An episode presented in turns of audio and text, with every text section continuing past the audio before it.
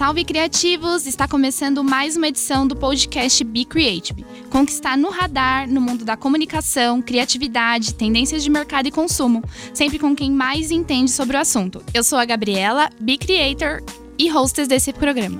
Se você acha que tecnologia é coisa de menino, está redondamente enganado.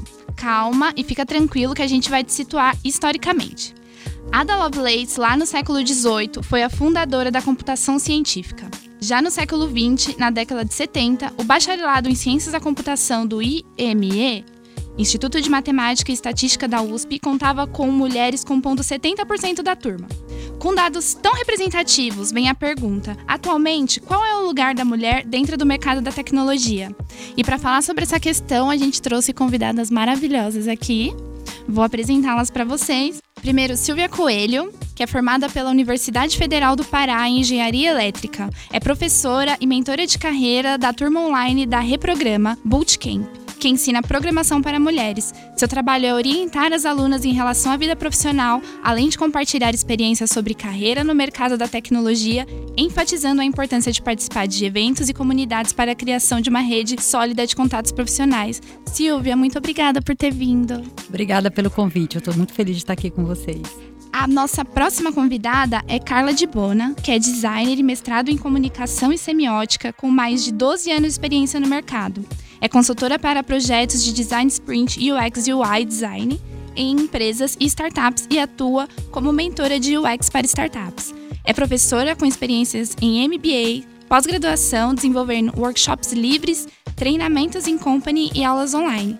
Em 2007, foi segundo lugar do World Skills Competition no maior torneio de formação profissional do mundo e hoje é mentora de jovens designers e desenvolvedores nessa competição. É também empreendedora, cofundadora da Reprograma, uma iniciativa de impacto social e empoderamento da mulher na tecnologia, parceira da Estação Hack do Facebook. Em 2019, foi uma das vencedoras do Groundbreaker, promovido pela Oracle, premiação que reconhece o trabalho que desenvolvido junto à comunidade de tecnologia. Ufa! Tudo bem, Carla? Muito obrigada pela participação. Muito obrigada pelo convite. Muito grande, né, essa biografia. Mas obrigado. E a nossa última convidada, e não menos importante, vem lá da nossa casa, da B2W, Luciana Carvalho, é formada em Ciências da Computação, gerente de tecnologia, Financeiro Marketplace e governança na B2W. Muito obrigada por ter vindo, Lu. Eu que agradeço o convite, agradeço a oportunidade de estar aqui com duas grandes mulheres. Muito prazer, Silvia, muito prazer, Carla. E obrigada pelo convite, estou adorando estar aqui.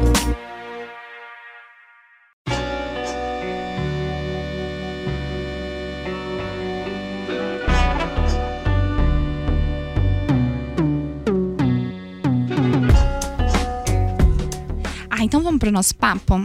Como começou o interesse de vocês pela tecnologia e qual a reação das pessoas próximas a vocês quando souberam dessa escolha? Vocês foram desencorajadas em algum momento a trabalhar nessa área? Eu costumo brincar de que eu vi antes da tecnologia. Como uma imigrante digital, a tecnologia que eu conhecia era a irmã caçula, que, que a gente pedia para ela desligar ou aumentar o volume da televisão. É, eu venho da época em que não existia cursos de TI, era ou era ciências exatas, humanas e biológicas. E eu escolhi uma faculdade que todo mundo dizia que era muito difícil porque eu gostava de coisa difícil. Então, quando eu disse vou fazer engenharia elétrica, todo mundo disse uau, é a, a Silvia tinha que fazer algo assim. E como eu era uma criança muito imperativa e sempre fiz o que eu queria, então todo mundo achava assim, ah, a Silvia vai fazer o que ela quiser e que coragem que tem de fazer um curso tão difícil. Então, uhum. esse espaço sempre foi o meu lugar.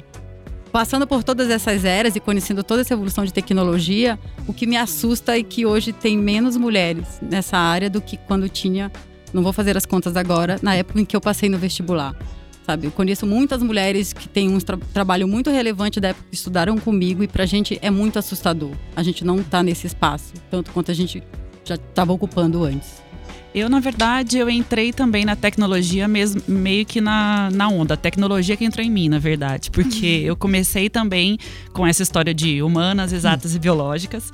E eu sempre fui muito da exatas, eu sempre gostei muito de física, matemática. Eu até, em uma das minhas opções, prestei física para fazer também. E a ciência da computação, ela veio como uma como mas para inovar mesmo, assim. Física já era um negócio conhecido, matemática era um negócio conhecido, a ciência da computação era uma oportunidade na exatas que eu tinha de conhecer uma coisa nova. Até então, confesso que na minha cabeça não era muito assim, ah, isso é uma coisa de homem. E nem na cabeça de ninguém da minha família. Graças a Deus, eu vim de uma família que sempre me apoiou em tudo. Então, assim, ninguém chegou a me desencorajar. Mas eu confesso que quando eu entrei na faculdade, eu me assustei que na minha turma de 30 alunos que entraram no meu ano, eram três mulheres só. Eu ia fazer essa pergunta para você. Desculpa. Quantas mulheres tinha na sua turma? Atropelei. É isso mesmo. Era, era, era de 30 homens, eram eu e mais duas meninas só. Eu tenho amigos que fizeram ciências da computação numa sala de mais de 30 pessoas, duas mulheres estudando. Era essa a média, tá? Na minha, na, eu, eu fiz, estudei na Unesp de Rio Claro e eu fui a segunda turma do noturno, da, da da computação do noturno, mas o diurno já tinha muitas turmas. Então, quando eu entrei, eram seis turmas lá, né? A primeira e a segunda e as quatro do diurno. E assim, a média era essa. A que mais tinha era acho que a terceira turma do diurno, que eram três, eram quatro mulheres. Era a que mais tinha. Tinha uma que tinha uma e a minha tinha três. Ainda era uma média boa. e então, assim, é, desencorajada, eu acabei. Nunca fui para estudar tecnologia, mas a gente, a gente começa a perceber que algumas pessoas começam a questionar: nossa, mas né, por que é uma profissão de homem, digamos assim? Uhum. Então isso teve, e eu, mas eu comecei a ver isso depois que eu entrei na faculdade, porque até, até durante a escolha, não, graças a Deus, não tinha sofrido, não. Carla, e como foi essa escolha para você? É, desde criança, eu, eu gostava muito de projetar, de construir coisas, assim, sabe? Uh, e aí eu sempre, de alguma forma, uh, eu, não, eu não, queria, não pensava em tecnologia como uma carreira, como opção, eu pensava, na verdade, que ia ser arquiteta. Uh, eu achava que lá eu ia me encontrar, porque né, tinha essa coisa de projetar, de construir, de, de pensar coisas, né? Uh, e aí eu tive contato com o computador, acho que a primeira vez que tive contato com o computador foi com uns 14 anos, uh, na, na, escola, quando eu comecei a dar aula de DOS.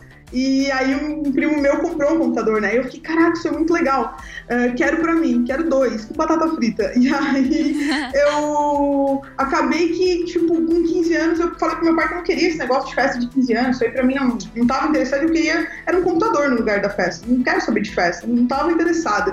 E eu era meio CDF também quando era, quando era criança, adolescente. Então, uh, meu carreira pra tecnologia começa aí. E como eu era muito estudiosa, assim, bem CDF mesmo, eu sempre tive muito, uh, muito incentivo dos meus pais para estudar, assim, para buscar essas coisas. Até porque meus pais estudaram muito pouco. Uh, acho que eles não terminaram, acho que foram até uma quarta série, terceira série, coisa assim. E o meu pai sempre me dizia, acho que é uma frase que tenho bem marcante dele desde criança, de que uh, a única coisa que não vão tirar de você é o estudo, cara. Podem tirar tudo o que você aprendeu e pensou sobre não. Então eu sempre fui muito incentivada a, a, estudar e eu gostava também. Não era uma coisa que, tipo, nossa, eu era CDF, gente, era isso. e aí, quando eu entro, eu começo a perceber essa coisa da tecnologia quando eu vou pro mercado profissional. Aí, aí acho que o primeiro cenário que eu tenho contato é no meu primeiro estágio, né, que eu faço com, sei lá, 18, 17 anos por aí, uh, que era para terminar o curso técnico que eu tinha feito. E aí no estágio eu só trabalhava com homens, e daí à medida que os anos vão passando em termos de carreira, Uh, por mais que eu fique mais próximo de interface, de design digital, essas coisas, faço um pouco de front também. É, eu sempre tive muito. Eu, tenho, eu até brinco, eu tenho uma coleção de fotos uh, que eu tenho sempre, tipo, sou eu e vários caras no ambiente de trabalho. Aí quando eu comecei a participar de eventos e palestrar, foi a mesma coisa. Eu comecei a perceber que é, não, tinha, não tinha mulheres nessa área. Uh, e o que me chamou atenção mesmo, sim, que eu acho que foi o grande marco de que eu pensei, poxa, tem alguma coisa acontecendo. Eu não fiz muito nada naquela época, mas eu percebi, me dei conta. Foi quando eu participei dessa, dessa competição da, que se chama World Skills, né? E os Brasil é como se fosse uma competição, uma Olimpíada, só que de modalidades profissionais. E aí eu participei da modalidade de desenvolvimento web, né? Então, bem tecnológico. Então, você tinha que saber programar back-end e front-end, que hoje é o que a gente fala que é full stack. E aí dos países que atenderam a competição, especificamente, foram 20 países que atenderam a competição no ano que eu participei, que foi em 2007. E desses países, a única competidora mulher era eu.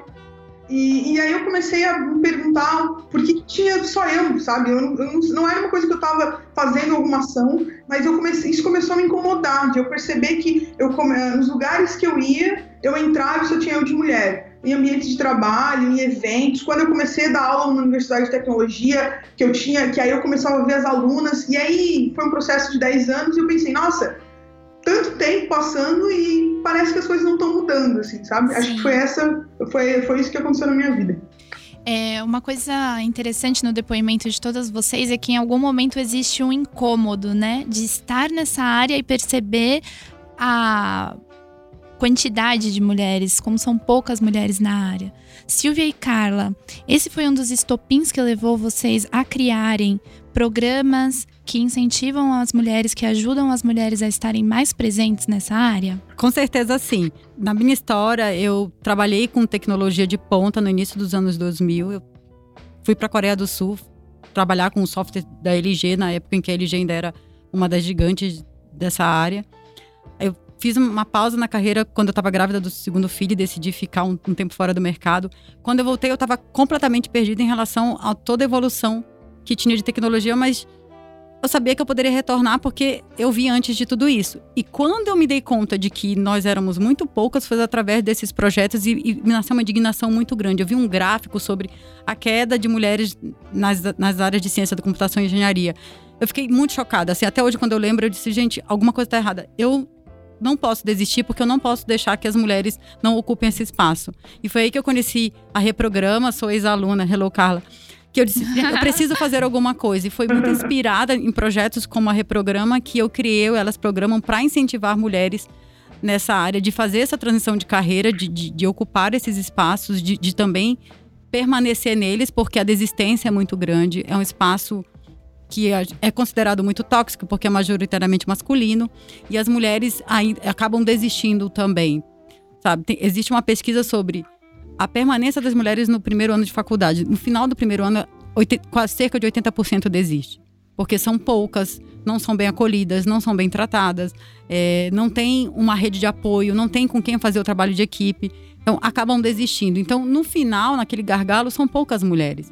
Então, assim, a minha indignação é essa. Eu não vou desistir porque eu quero ser a mulher que impulsiona outras mulheres. E foi muito inspirado em projetos como a Reprograma que eu criei o Elas Programa. Hoje nós somos quase 5 mil mulheres conectadas. É uma rede muito forte, muito sólida de vamos permanecer nesse espaço, vamos entrar, ocupar e trabalhar e desenvolver tecnologia para resolver nossos problemas e resolver outros problemas, mas a gente precisa começar. Então a inspiração veio toda disso, de por que, que somos tão poucas e isso não pode continuar. É muita indignação, gente, desculpa, mas é muita indignação. Carla, você também estava indignada. É, foi um pouco. Na verdade, eu fiquei. Eu não, sei se eu fiquei indignada, sabe? Eu acho que. Mas me incomodou a passagem do tempo. Uh, acho que é bem importante esse marco. Pensa, eu tinha 22 anos quando eu fui representar o Brasil nessa competição. Uh, e aí eu fiquei. Eu, óbvio que eu não fiquei processando isso naquela hora mas eu fui focar na minha carreira, né? Voltei disso, lembro do evento, tenho as fotos do evento. Uh, lembro que, como eu fui a primeira brasileira nesse evento a trazer uma medalha, isso também repercutiu bastante. Mas aí ficou, né? A vida passou, é, fui focar na minha carreira, fui fazer mestrado, uh, fiz mestrado muito nova, mas enfim, focada no mercado, fazendo minhas coisas.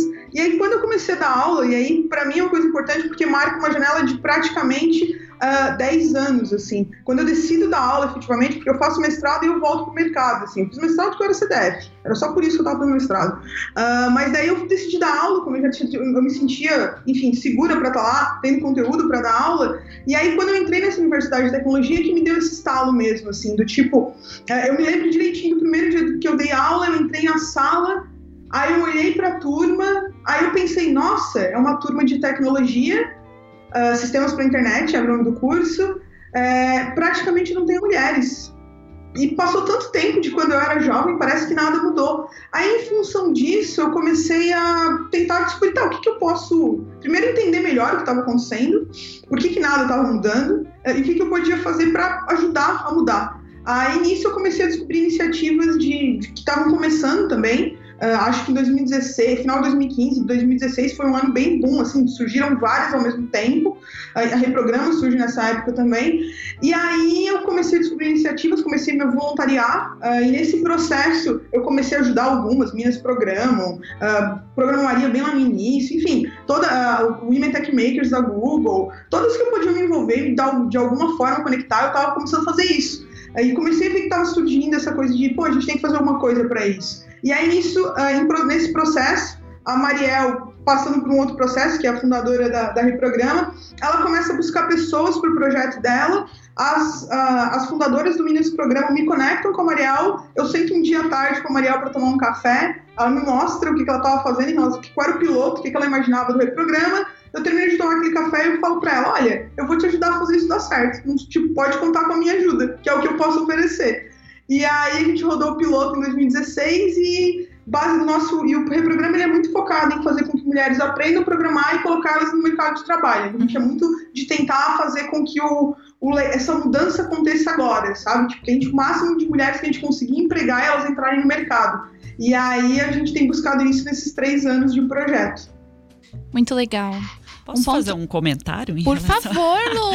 eu achei, assim, eu, eu, me sinto honrada quando eu, quando eu ouço uhum. esses trabalhos que as pessoas têm de inclusão das mulheres na tecnologia, porque eu acho que a gente tem uma dívida social com a mulher aí. Essa história do meninas usam rosa e homens usam, meninos usam azul. Sim. É, a gente tem isso ainda um pouco hoje. Quantas vezes você já entrou numa loja de brinquedo para comprar um brinquedo para uma criança e você fala, ah, eu quero comprar um brinquedo para uma criança de dois anos. O que, que a vendedora, a primeira coisa que ela te fala? Menino ou menina? Então, Sim. assim, a gente acaba ainda, hoje, graças a Deus, menos, mas a gente está falando aqui de gerações de muito tempo atrás, e que a gente acaba criando desde criança vontades direcionadas para meninos e vontades direcionadas para meninas. Quantas meninas não são não rechaçadas, mas assim, são julgadas por gostarem de futebol, um exemplo, são exceções também. A gente não incentiva uma menina a gostar de futebol. Então, assim, eu acho que isso acaba gerando mesmo uma dívida social e eu acho que a gente agora tem a obrigação de, de fazer esse tipo de programa, entendeu? De tentar incluir e de todas as formas, mas aqui ó, a pauta é a mulher na tecnologia. Essa é uma das frentes que eu acho que a gente pode mesmo fazer esse tipo de trabalho. E eu me sinto honrada de ver que. Até mesmo os brinquedos de meninas e meninos, né? A mulher brinca de cuidar do bebê, Exato. de fazer comida. Exato. São Aí os o menino vai jogar é. videogame. Exato. Vai ter aquele carrinho, aquela é. pista maravilhosa de montar. E é isso então... que a gente então cria, né? Socialmente, é, a, a, gente incentiva quais, são, quais serão os gostos dos meninos e quais serão os gostos das meninas. E isso acaba cada vez mais afastando as pessoas de, de, da tecnologia, que em teoria é um gosto masculino. Sim. Então eu acho que é, esse trabalho é, é muito bom mesmo. Além de o interesse da mulher, né? A Silvia levantou um ponto muito legal que é a permanência da mulher nesse mercado. Em afirmação feita por Adriana Carvalho, gerente de princípios econômicos de empoderamento econômico da ONU Mulheres Brasil, 74% das meninas expressam interesse na área de tecnologia, no campo da ciência, tecnologia, matemática e engenharia. Acontece que nesse mercado apenas 30% das pesquisadoras são mulheres. Vocês atribuem a que essa desproporcionalidade de números? Acho que primeiro é a falta de representatividade. Existe muito desestímulo né? E aí você olha para o lado assim, é, não me vejo onde, ou não olho onde não me vejo, ou não, não sou o que não vejo. Então, começa a buscar referências, ou incentivo. É, e aí existe essa desconexão de que, ah, eu tenho esse interesse, mas quem são as mulheres dessa área? cadê as mulheres que criaram grandes coisas e construíram? Então foram muito apagadas, né? Existe um apagamento que a gente precisa falar dele. Né? Ada Lovelace, por exemplo, começou só a falar de, dela agora. As mulheres do ENIAC, as estrelas do tempo. As, as primeiras programadoras, quando os homens estavam na guerra, houve um apagamento dessas mulheres. Então, assim, quando chega numa geração de que são profissões rentáveis, o que acontece? As mulheres são apagadas, expulsas, né? Não é uma teoria da conspiração, sabe? O interesse, a, as profissões, a gente escolhe as profissões baseadas nos nossos estímulos e, e coisas que a gente desenvolvia quando era criança. Sim. Se as mulheres são as crianças, as meninas são relegadas ao, aos cuidados, o que ela pensa? Saúde, comunicação, administração, cuidar das contas, cuidar da, das tarefas administrativas. Cuidados em geral, né? Cuidados. Né? eu sou uma mulher na tecnologia porque eu fui uma menina que não gostava de brincar de boneca. Me recusava. E eu não gostava dessa. A, primeir, a primeira boneca com que eu brinquei foi a minha filha. Eu, eu fui. Até hoje não já sei começou no modo hard. Já, já, meu Deus, como é que o, o, negócio vai cair, sabe? Então, assim, a, a falta de, de, representatividade, a falta de, de modelos, né? De, de quem que eu vou me inspirar. Quem são as inspirações? Esse número acaba caindo. Aí você vai olhar nas escolas, os professores não estimulam. E eu acho também que rola um pouco de pressão, porque é uma, é uma diferente, entendeu? Então você tem um monte de homem na tecnologia, mais um é mais um. Se, no meio de 50 homens de um trabalho, ou de um estudo, ou de qualquer projeto, aparece uma mulher, os, os holofotes se, um pouco se viram para ela. Tipo, nossa, é, é uma estranha, é uma coisa diferente. Então acaba que a pressão, na minha opinião, acaba sendo um pouco maior da própria pessoa que está lá mesmo, assim. Eu já me senti pressionado algumas vezes na faculdade, com as notas de prova. Então, assim, eu acho que esse é um fator também que você acaba falando, não, não aguento essa, não preciso dessa pressão, posso ir para outro caminho, entendeu? Acho que isso faz muita mulher desistir dessa, dessa parte também. Eu acho que um pouco, uh, pegando um pouco o gancho que vocês falaram no início, acho que foi a Luciana que comentou, uh, se a gente for parar para pensar, as coisas começam na infância e eu acho que quando as mulheres vêm ao mundo, sem elas saberem, elas jogam a vida no, no, no, no modo hard, sabe? Elas vão jogar no modo hard, principalmente se elas quiserem entrar na tecnologia. Porque lá quando ela é criança, ela já é desestimulada na infância porque videogame não é para ela. Já começa aí. Quem vai brincar com videogame? Quem vai brincar com. O videogame é um brinquedo de menino, ele entrou na casa por causa dos meninos, tá, mas aí então a primeira grande batalha da menina, da criança, mulher, é conseguir lidar com esse mundo, de que ela pode achar muito legal o videogame, mas ela vai ser desestimulada por todo mundo a não jogar. Ela vai ser estimulada a ter outras brincadeiras e brincadeiras muito relacionadas exatamente como vocês falaram ao cuidado, a ficar dentro de casa. Enquanto o menino ele é estimulado a pular muro, a subir em árvore, a correr, brincadeiras que faz com que ele fique mais corajoso, as mulheres são uh, incentivadas a cuidar mais das coisas. E isso vai afetar, logicamente, lá na frente. Então ela começa aí. Mas vamos supor que essa menina ela venceu o jogo, né? Ela venceu a primeira fase do, do game, ela passou por isso tudo, ela conseguiu jogar videogame, ela fez lá as coisas dela, teve um pai que incentivou de alguma forma, enfim, teve alguém que incentivou, ou ela mesma conseguiu, e aí ela chegou no, no, no processo da faculdade, ali, para escolher a faculdade. Aí ela decide que ela quer fazer faculdade de tecnologia todo mundo vai falar para ela que não é coisa dela, tarará, tarará. Tem o estigma de que tem aquela versão do nerd, e aí, tipo, como a gente também tem uma coisa meio ligada à imagem, à beleza, a mulher acaba meio que, putz, né? Eu não quero ser aquele cara isolado, sabe? Porque tem isso aqui. Agora que o nerd ficou um cara legal na história, mas beleza, ela venceu essa segunda batalha. Aí ela chega na universidade, aí ela entra na sala, ela olha para a sala e fala: Nossa, eu não tenho colegas mulheres. Aí esse aí é uma das fases mais difíceis, por isso tem tanta resistência. Aí outra coisa que ela pensa é, nossa, não tenho professoras mulheres. Realmente parece que isso não é para mim, né? E aí ela tem que vencer todas essas barreiras das pessoas dizendo que não é para ela, ela não vendo referências para ela falar, nossa, quero ser igual essa mulher, a gente mesmo não lembrando das referências. Porque quando a gente pensa em tecnologia hoje em dia, a gente lembra do Bill Gates, do Steve Sim. Jobs, do Mark Zuckerberg, Uh, a gente ninguém lembra da Marissa Mayer, que foi uh, da Yahoo. A gente é raro alguém lembrar dela. Eu às vezes esqueço o nome dela. Uma falha minha como mulher. Uh, então, tipo, faltas referências. Aí você passou pela faculdade, que foi um processo dificílimo, sabe? conseguir se colocar naquele lugar, aí você chega no mercado de trabalho e você recebe de novo um banho de água fria, porque não tem mulheres lá. E aí, quanto mais você consegue crescer na carreira, menos mulheres você vê. Então, o tempo inteiro, você está tentando lutar por uma fase mais difícil para chegar a algum lugar. Então, é muito difícil para as mulheres se colocar porque não tem a representatividade e ela não foi incentivada. Então, ela joga, para entrar na tecnologia, é como se ela estivesse jogando no hard mesmo. Já começa, a gente já começa a vida, né, um nível um pouquinho mais alto. Com mais obstáculos no game. Muito mais obstáculos, já começa um nível médio ali, Sim. pelo menos. Silvia, eu li a sua entrevista para o HubSpot, uhum. para antes da gente conversar aqui.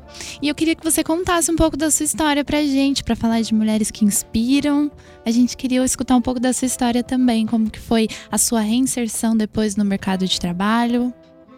Ah, é, a minha história é, é bem longa em relação a isso, não só porque eu já vivi bastante, metade da minha vida, eu costumo dizer.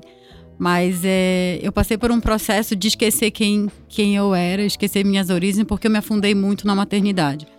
É, eu estava trabalhando num projeto de, de inovação, um projeto gigante em 2000 e já até esqueci, mas enfim.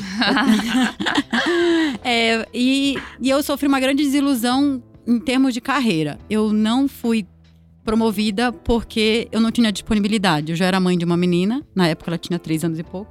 E eu sofri uma desilusão muito grande. E já era o momento em que eu estava pensando no segundo filho. E quando eu grávida do segundo filho, eu pensei, meu, eu não vou daqui para nenhum lugar. É, eu realmente já estava não acreditando que eu tinha projeção de carreira. E isso é o que acontece com as mães no mercado de trabalho. A gente não tem muitas possibilidades de, de crescer porque é mãe. Eu pensei, quer saber? Vou largar esse negócio. Eu engravidei, é, resolvi dar essa pausa e eu imaginava que eu nunca fosse querer voltar. Mas aí a, o incômodo de, de estar só cuidando de filho e ter aquela vida de cuidados, né? Assim, eu eu, meus sonhos de criança eram muito mais. E eu vivi esse eterno conflito de como é que eu não posso estar feliz.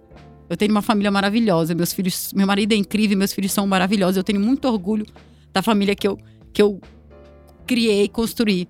Mas ainda assim eu estava muito infeliz, porque eu não precisava escolher Tá? Meu marido não precisou escolher entre, entre, paternidade e carreira. Eu precisei escolher. As mulheres que eu conheço precis, precisaram escolher. Então isso me dava uma dor muito grande de eu tô muito feliz, sabe, de ter construído uma família maravilhosa, mas por outro lado eu tô muito feliz porque eu não faço o que eu estou destinada para ser. E eu tinha muito medo de, de voltar para o mercado porque eu lia lá os requisitos de, de vagas e tudo. Gente, como eu tô há nove anos só cuidando de filho. Eu era especialista nos meus filhos. Eu chegava na escola e falava: olha, não sou pedagoga, mas eu entendo mais dessa criança do que você, porque eu já tinha lido todos os livros, né? Uhum. A Carla falou que era CDF, eu sou muito CDF. Eu, eu estudei sobre nutrição, cuidados, pedagogia. É, no, no, eu era tudo, tudo, tudo que eu, você podia imaginar, eu era especialista, mas eu não entendia do que eu tinha estudado. Então, esse processo de conhecer as, as comunidades, as iniciativas para mulheres foi um resgate muito importante de que eu tive que lembrar quem eu era. Eu sou nascida e criada na periferia de Belém. Eu sou fruto de política pública. Eu cursei uma faculdade, uma universidade federal. Eu fiz um mestrado na Unicamp, que assim é uma universidade maravilhosa, tudo por políticas públicas. Eu cheguei onde cheguei em lugares que meus pais nunca imaginaram chegar por políticas públicas. Então assim, ser mãe em tempo integral não honrava toda essa história. Então eu precisava voltar. Então fazer reprograma é, estar com mulheres que estavam ali com história diferente foi um resgate muito importante da, de quanto eu sou capaz de ocupar esse espaço. E voltar a ser uma mulher na tecnologia, eu não sou uma diretora executiva, eu não sou a VP de não sei o que, não sei o que, mas eu sou dona da minha história, sabe? E é através dessa história que eu quero inspirar outras mulheres, porque a gente nós somos pioneiras na área de tecnologia. Hoje é onde está, eu falo assim, é onde o que o dinheiro está os melhores salários, os melhores cargos, as melhores oportunidades. E a gente precisa estar nesse espaço. Não só porque é um espaço que, que rende e que, que gera poder econômico, mas é também que causa transformação. Então, sim, faz três anos que eu estou nesse processo. E é muito importante para mim, para minha família e para honrar minha história, honrar minha avó, que era analfabeta, honrar meus pais, que eram semi-analfabetos, de que eu não preciso escolher entre maternidade e carreira. Eu não preciso escolher entre ser uma boa mãe, uma excelente mãe, uma excelente esposa e ser uma excelente profissional que inspira outras mulheres. Então, assim, eu ainda me emociono muito de contar, porque foi Nós um processo difícil. Foi um processo muito pois é. difícil. É. Você é, se dar conta de que a família Doriana não era só. Meu marido, gente, meu marido é maravilhoso, desculpa aí, mas ele é. sabe, a, meus filhos são incríveis. Assim, eu sou uma mãe muito, muito doida, mu muito cheia de ideias. E era uma vida incrível. E meu marido falava assim: como é que você não tá feliz? Porque, cara, é você que. Você tem a carreira que eu queria ter. Sabe? Você sai de casa todos os dias e é bem pago para fazer isso. Você é muito bom no que você faz. Eu sou boa mãe, mas eu não me reconheço como alguém que tá fazendo algo que eu fui destinada para ser. Então é um conflito que as mães passam também. Sim, sim. Sabe? E hoje assim, eu e mais, eu tinha uma eu tenho uma filha. Eu não queria que ela enxergasse a maternidade como um sofrimento. Sabe? Eu, assim, eu uma vez ela falou assim: mãe, por que, que você chora tanto? Você, filha, eu quero que você veja uma mulher, uma mãe feliz, com toda a história que ela construiu. Porque você um dia vai dizer assim: eu posso ser o que eu quiser, inclusive mãe. Mãe. Sabe? Então, assim, eu precisava sair de casa, eu precisava construir uma rede de apoio, eu precisava encontrar mulheres como a Carla, a Mariel, a Fernanda, para dizer sim, esse lugar é seu, porque foi um resgate de quem eu era. Então, assim, toda vez que eu conto essa história, eu eu, me emociono porque se tem uma coisa que eu sei hoje e que eu nunca mais quero esquecer quem eu sou. Como mãe em tempo integral, eu esqueci muito tempo. Eu ficava tão, tão afundada na, naquela coisa, naquele espaço de eu tinha muito medo de sair de um espaço seguro, mas eu esqueci quem eu era. Então hoje, assim, eu sou muito feliz com, com toda essa história. É é muito importante falar de maternidade num, num, num espaço como esse, de que nós mulheres somos colocadas nesse papel de ser mãe, de cuidar, de ser perfeita, mas gente não precisa ser perfeita. A gente não precisa ser mãe se não quiser. E tá tudo bem. E que a gente não precisa escolher entre carreira e maternidade. Porque os homens estão até hoje construindo as suas, as suas famílias, as suas carreiras, eles não precisam entrar nessa encruzilhada, sabe? Sim. Exato. E, e aí é, é, um processo muito, muito doloroso. Mas eu falo assim com, com muita leveza hoje de que eu nunca mais vou esquecer quem eu sou e eu não preciso não estar feliz por ser mãe e uma mulher na tecnologia, sabe? Eu realmente encontrei um propósito para mim, para minha família e assim, quanto mais mulheres eu colocar nas empresas, quanto mais mulheres eu, eu incentivar, mais feliz eu fico. Eu acho que esse é um grande, é um problema que a maioria das mulheres enfrentam mesmo. É, falou, você não teve uma promoção porque você foi mãe.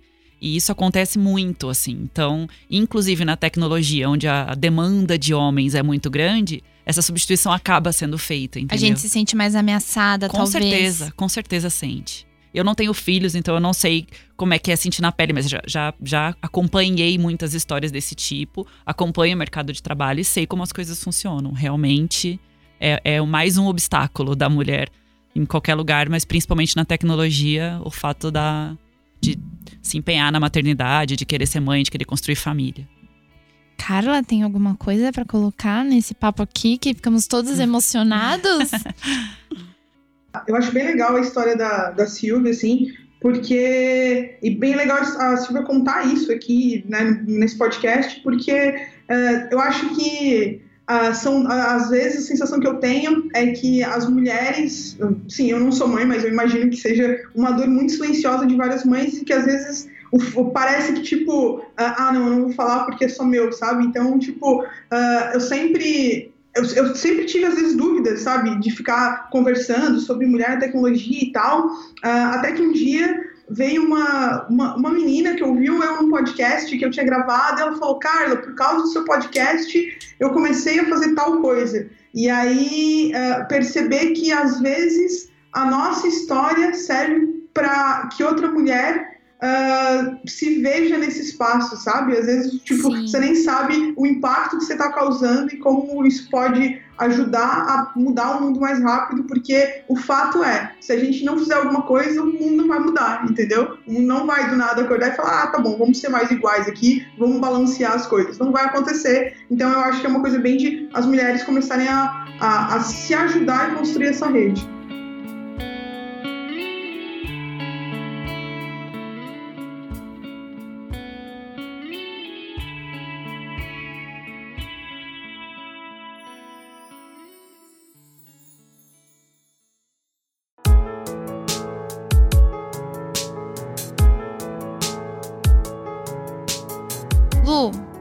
Falando aqui novamente sobre corporação, como é para você estar à frente de uma equipe que geralmente tem homens como gestores?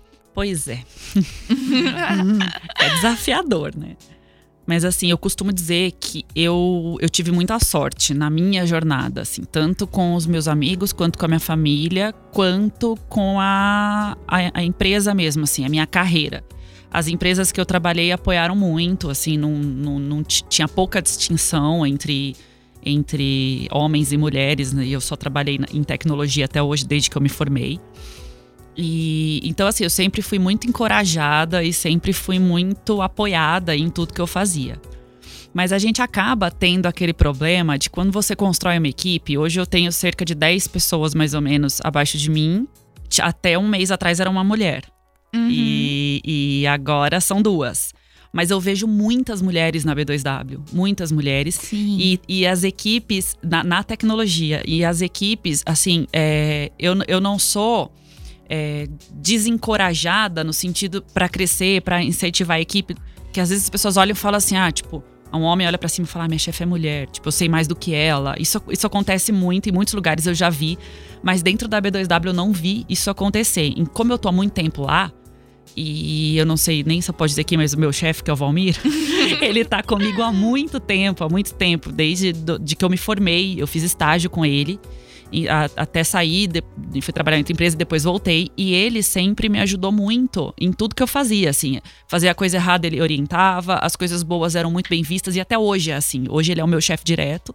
E então eu sinto muita segurança para fazer tudo que eu quero mesmo sendo mulher. Olha essa Somos frase. maioria na B2W. Sim, sim. graças a Deus, né? Amém. Amém.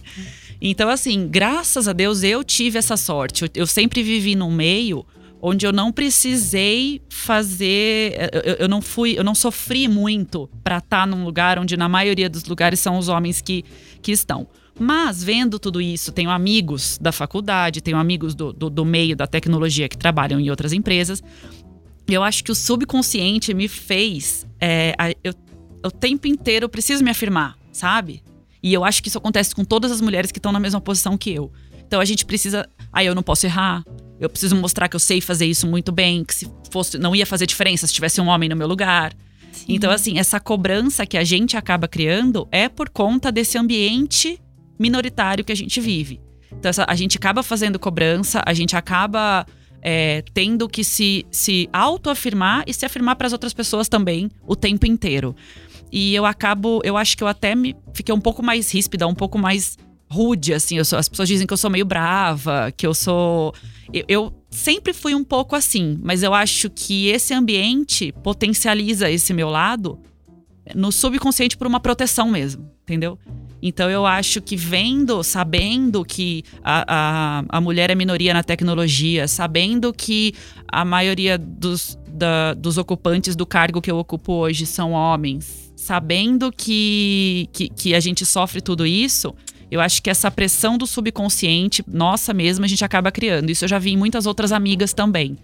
Então a gente acaba tendo que se superar, né? Para poder exercer esse cargo e para poder seguir nessa linha. Então, assim, eu, eu não posso dizer que eu tive muito problema, mas eu sei que eu dei sorte. Eu sei que essa coisa acontece com todo mundo mesmo. Lu, acho que você entrou num ponto muito legal, que é o papel das empresas nessa nossa luta, né? Sim. Como as empresas podem contribuir para atrair mais mulheres, para desenvolver mais projetos dentro desse mercado de tecnologia para as mulheres? É, vamos fazer jabá, Carly. é, eu acho que existe um, um processo de, de consciência, de cultura, de entender que as mulheres não estão nesse espaço não é porque elas não querem. É, sabe, a gente fez todo um histórico aí das pioneiras, de como que as mulheres, as, crianças, as meninas não são incentivadas e é muito duro ouvir de gestores, de funcionários, de homens que estão nessa área de que as mulheres simplesmente não têm interesse. Então, o primeiro passo das empresas é entender que não é falta de interesse, é uma carga cultural, sabe? É numa sociedade que cria as meninas para o cuidado. Sim. Gente, se você vai. É, é, é, joga lá no buscador, porque eu não faço publi. É, joga lá no buscador e brinquedo de menino e brinquedo de menina. Como é que você vai fazer uma menina cursar uma faculdade, pensar que tecnologia é uma área para ela, se ela é estimulada a só cuidar? Sim. Sabe? Raciocínio lógico, é, é, o criar, o montar, o errar. Somos criadas para ser perfeita. Menina arruma esse cabelo, menina não abre a perna, menina não sei o quê. Gente, eu não usava vestido até os 30 anos. Porque, né, eu sempre sabe? Então, assim, a, as empresas precisam entender que não é falta de interesse e que precisa sim haver um movimento de dentro para fora. Projetos de capacitação, abrir espaços para falar do tema, colocar os homens para pensar juntos também, porque as mudanças não vão acontecer se os homens não tiverem com, como nossos parceiros.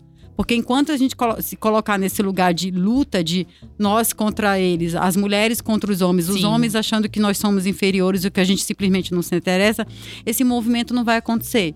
Sabe? Ainda bem que na, na B2W 50, mais de 50% são mulheres, mas não é isso que a gente vê nas maioria das empresas. Sim. A, a maioria das, de quem toma a decisão, quem decide quem é contratado, o próprio RH tem os seus vieses sabe? De achar que as mulheres não vão conseguir, que não vão dar conta. Então, assim, é um processo de, de, de, de desconstrução muito grande. Então, o primeiro passo das empresas é entender por que, que nós somos poucas na área. Porque eu recebo diariamente uh, empresas recrutadoras, recrutadores, ah, eu preciso contratar mulheres, mas não consigo achar. Você não vai achar na proporção que você está procurando. Sabe? Essa, é sair desse desentendimento de por que somos poucas na área e de começar a, a abrir espaços para discussão e formação também. Porque quanto mais não é baixar a régua da contratação, é entender Sim. que existem uhum. muitas mulheres que querem migrar de áreas, muitas mulheres que estão iniciando, que elas precisam de uma oportunidade para aprender fazendo. O aprender num projeto real. Sim, é um plano de ação para pagar essa dívida social que a gente tem com as mulheres. E eu acho que precisa também de entender que no futuro, eu sempre falo assim, você tem filha? Se você não despertar o interesse da sua filha, da sua sobrinha, da sua filhada para a tecnologia, ela vai voltar para o lá. Porque mais da metade das profissões que vão existir ainda não existem. E todas vão envolver tecnologia. Sim. Então, exato. se você vai colocar a sua filha numa situação de subemprego, de não emprego, se você não despertar o interesse dela para a tecnologia agora. Então, assim, essas conversas têm que existir em todos os âmbitos, não só na empresa, mas nas escolas, educação infantil, na família, nos presentes. Sabe, não faz muito tempo a minha sobrinha ficou indignada porque ela ganhou uma boneca e os primos, meus, os sobrinhos todos, ganharam um aviãozinho de controle, controle remoto, um negócio que eles tinham que montar e botar para voar. Então, gente, não tem três anos isso. Ela é. falou assim: eu quero um avião. Mas deram uma boneca para ela. Eu falei, gente, você vê o quanto. Que vai é. chorar, que vai é. fazer birra. É.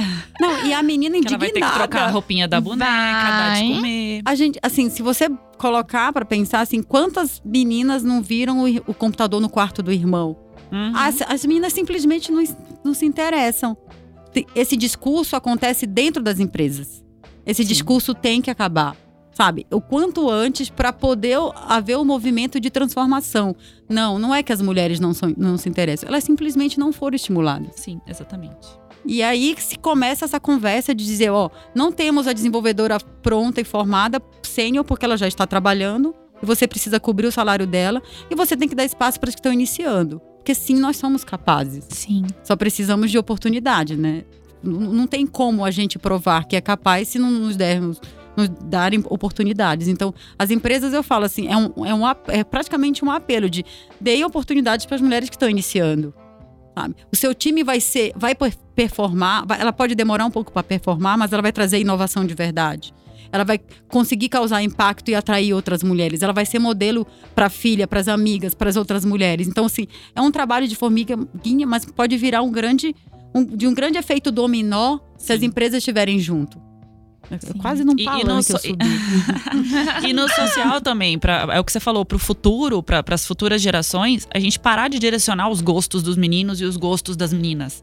Entendeu? Começar a tratar tudo como desenvolvimento. Que eu acho que isso a, a gente não vai ter que ter esse esforço que a gente está tendo hoje de pegar de, de, incluir as mulheres já, já adultas, já formadas em outras profissões na tecnologia, porque as coisas vão se desenrolando naturalmente. Eu acho que já melhorou um pouco, bem pouco mesmo. A gente ainda tem muito isso, a questão do presente, a questão da, da de influenciar demais quais são os gostos Sim. dos meninos e quais são os gostos das meninas.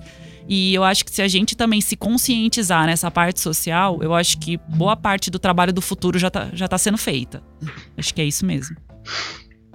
É, para complementar um pouco, assim, e pensando bem de forma prática, o que, que quais são as ações práticas que uma empresa pode fazer para começar a, ajudar a mudar esse cenário, assim. E eu acho que a primeira coisa que é muito simples, mas ela, ela afeta muito o inconsciente, é adequar a descrição das vagas. Né? A primeira coisa é que se você procurar uma busca rápida por vagas, a maioria das descrições das vagas de posto de trabalho reforça estereótipo.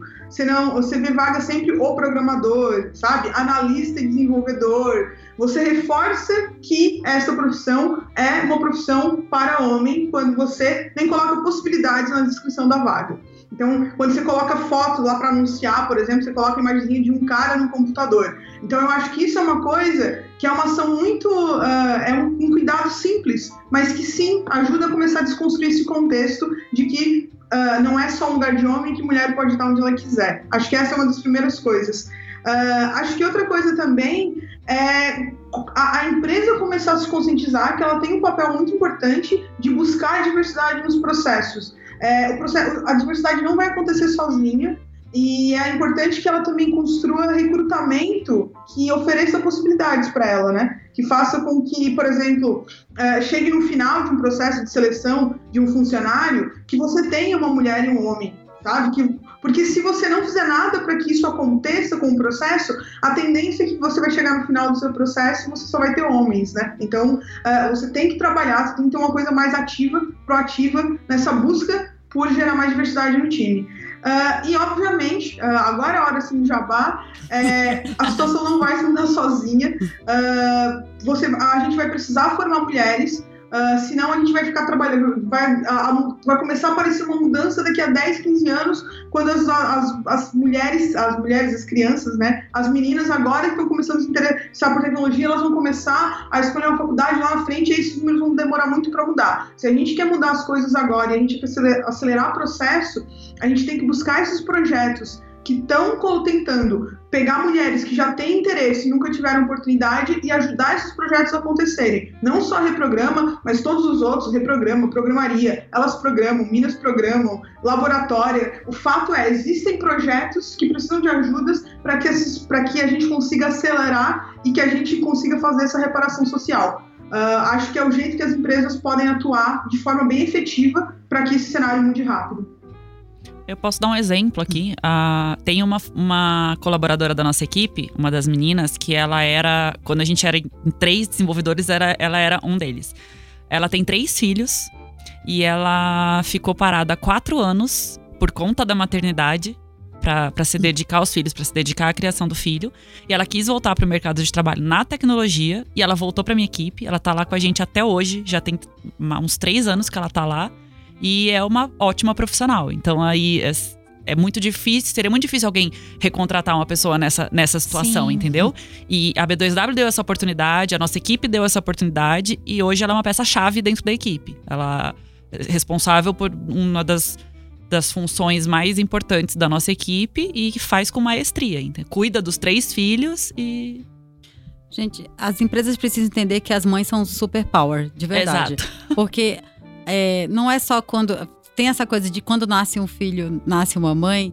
Quando nasce um filho, nasce uma colaboradora super eficiente. Porque a gente consegue. Assim, eu me, eu me descobri em inúmeras. É, com inúmeras habilidades que eu não tinha antes. Só pelo fato de ter que cuidar de, um, de, várias coisas ao mesmo tempo, de ter uma malha de contato, de rede de contatos na minha cabeça, de com, o que, que eu tinha que fazer em determinado momento. Assim, eu sou muito mais eficiente depois da maternidade. Existe lá um, um período e que realmente as mães faltam por causa. Porque, né? A escola só liga para a mãe para levar o filho no pediatra, não liga para o pai. Sabe? A, a, agenda é sempre mãe, não tem pai ou mãe. Sabe? É sempre essa coisa. Então, existe um período que realmente é mais crítico, mas depois disso você tem uma funcionária exemplar que consegue performar em muito menos tempo. Sim. Então assim, as empresas ainda não entenderam que as mulheres são as, as mulheres É um treinamento, né? São, ela, assim, é um treinamento treinadas. de soft skills que você não não, não, não, não tem preço, não você não encontra lugar nenhum. Sabe? São mulheres que conseguem performar, de, de, de, de conseguir efetivamente realizar um trabalho primoroso em pouco tempo. Claro, e se respeitar esse período da licença maternidade, desse período mais crítico, sabe? Como é que você deixa de, de, de contratar uma mulher porque ela é mãe de um filho pequeno? Sabe? É muito cruel, é muito, é muito cruel, cruel, o que fazem com as mães. E não é porque só eu sou. Eu só fui enxergar o que eu fazia em relação ao valor que eu dava ao trabalho da minha mãe quando eu me tornei mãe. Então, você, sabe, a minha filha uma vez falou assim: mãe, você não trabalha, ela tinha cinco anos, você não faz nada. Eu falei assim: você nunca mais deixa alguém dizer ou nunca mais repita que eu não faço nada, porque eu faço coisa pra caramba. Sabe? Porque é. ela ouviu de alguém e a, e a, gente tem essa cultura de que mãe dona de casa não faz nada. A minha mãe hum. falava pra gente que ela ia trabalhar para descansar. Porque em casa trabalhava demais. E, e, imagina só a carga de trabalho que é. Com certeza. sabe? Esse é um exemplo muito prático. Você, sabe, da oportunidade de recolocar a mãe. Porque ainda depois do processo dela ficar desempregada, de não conseguir voltar depois da licença maternidade, é muito Ficar muito difícil. tempo em casa, exatamente, é muito difícil. E assim, eu posso dizer que é um caso de sucesso. Ela tá quase três anos com a gente, responsável por uma parte super importante do nosso processo. E assim, engajada, tá sempre sempre que precisa ela tá lá preocupada e é aquilo que você falou, toma conta de mil hum. coisas ao mesmo tempo. Então, assim, é, posso dizer, por conhecimento de causa, que é um caso de sucesso e que, ah, como esse, pode ter muitos outros, entendeu? Que as pessoas, eu acho que elas têm uma visão errada de que contratar uma mãe de três crianças, porque os filhos delas eram, pequenos, eram pequenos. Ela teve gêmeos, os gêmeos tinham acho que dois ou três anos quando ela voltou, mas ela tinha quatro. E então, assim, todo, algumas pessoas ainda falaram: nossa, será que isso vai dar certo? Deu super certo. Então pode dar certo na maioria. E se não der certo, não vai ser porque ela é mãe, vai ser porque não deu certo com a profissional, como não daria com quem não tivesse filho, entendeu? Então não tem nada a ver uma coisa com a outra mesmo. Contrate uma mãe, empresas. Contratem, contratem mulheres.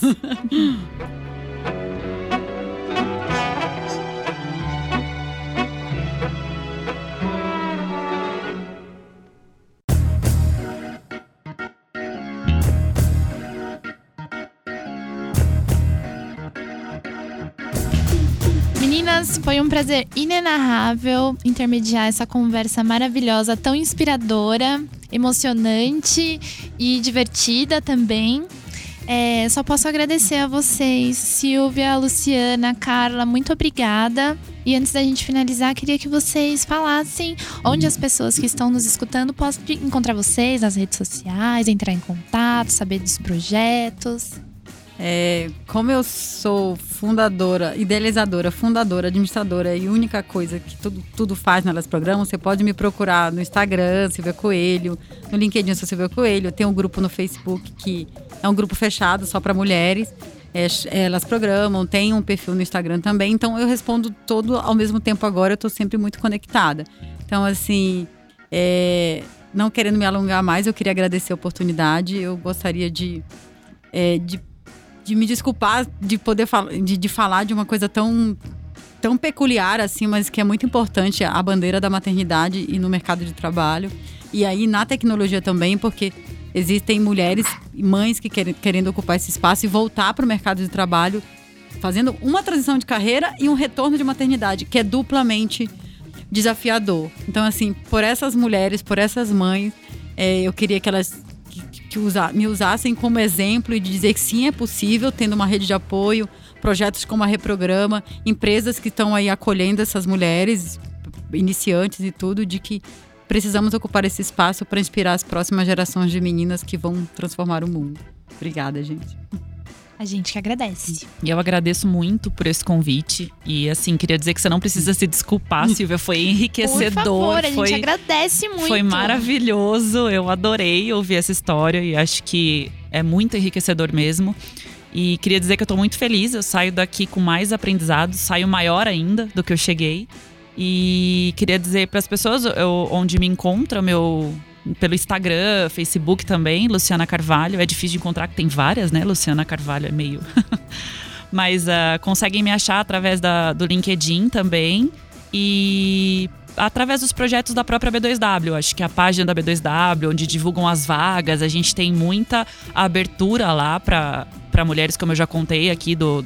Como você falou mesmo, a gente é a maioria. Sim. As portas são abertas. É uma empresa que ajuda a fazer a diferença. Então, podem entrar em contato que a gente vai acolher muito bem. Carla, muito obrigada. Imagina, obrigada eu. Foi um prazer participar. É sempre bom uh, ouvir outras mulheres, sempre dá um quentinho no coração. Sim. Uh, saber que tá todo mundo na mesma luta e que tá todo mundo buscando ajudar a mudar esse cenário. Eu acho isso incrível. Então, obrigado pelo espaço, obrigado pela oportunidade. Uh, e para encontrar a gente é reprograma.com.br. As redes sociais da Reprograma são todas Reprograma BR, tudo junto. Uh, e a gente tá sempre com turmas abertas, sempre com eventos. Então, sempre acompanha a gente nas redes sociais. Você fica sabendo o que a gente está fazendo, o que a gente está conseguindo construir. Arrasou. Maravilhoso. Gente, que programa maravilhoso. Tô muito feliz. Esse episódio ficou incrível. E se você quer participar do nosso podcast com perguntas ou sugerindo temas, você pode entrar em contato com a gente pelo DM do nosso Instagram, que é o arroba becreative.360. E aí você pode mandar sua dúvida, pergunta, tema, sugestão e participar também. Siga o nosso perfil no Spotify, no Instagram e no SoundCloud para não perder nenhum programa. O nosso site é o www.becreativecontent.com.br. Vocês podem visitar e conhecer tudo que a gente apronta lá na nossa agência. Muito obrigada e esse foi o nosso episódio de hoje. Até a próxima.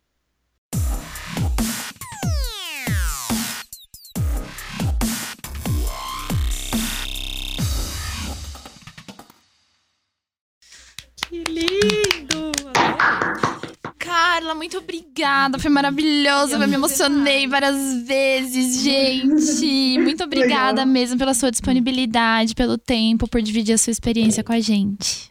Imagina, obrigada eu. Desculpa não estar aí presente, mas eu tô, eu tava, tô fora de São Paulo até, até de segunda-feira, então eu tava. Não pude estar aí, mas muito obrigado mesmo. Muito obrigada, tá? Um beijo. Tchau. Tchau, tchau. Beijo, Carla.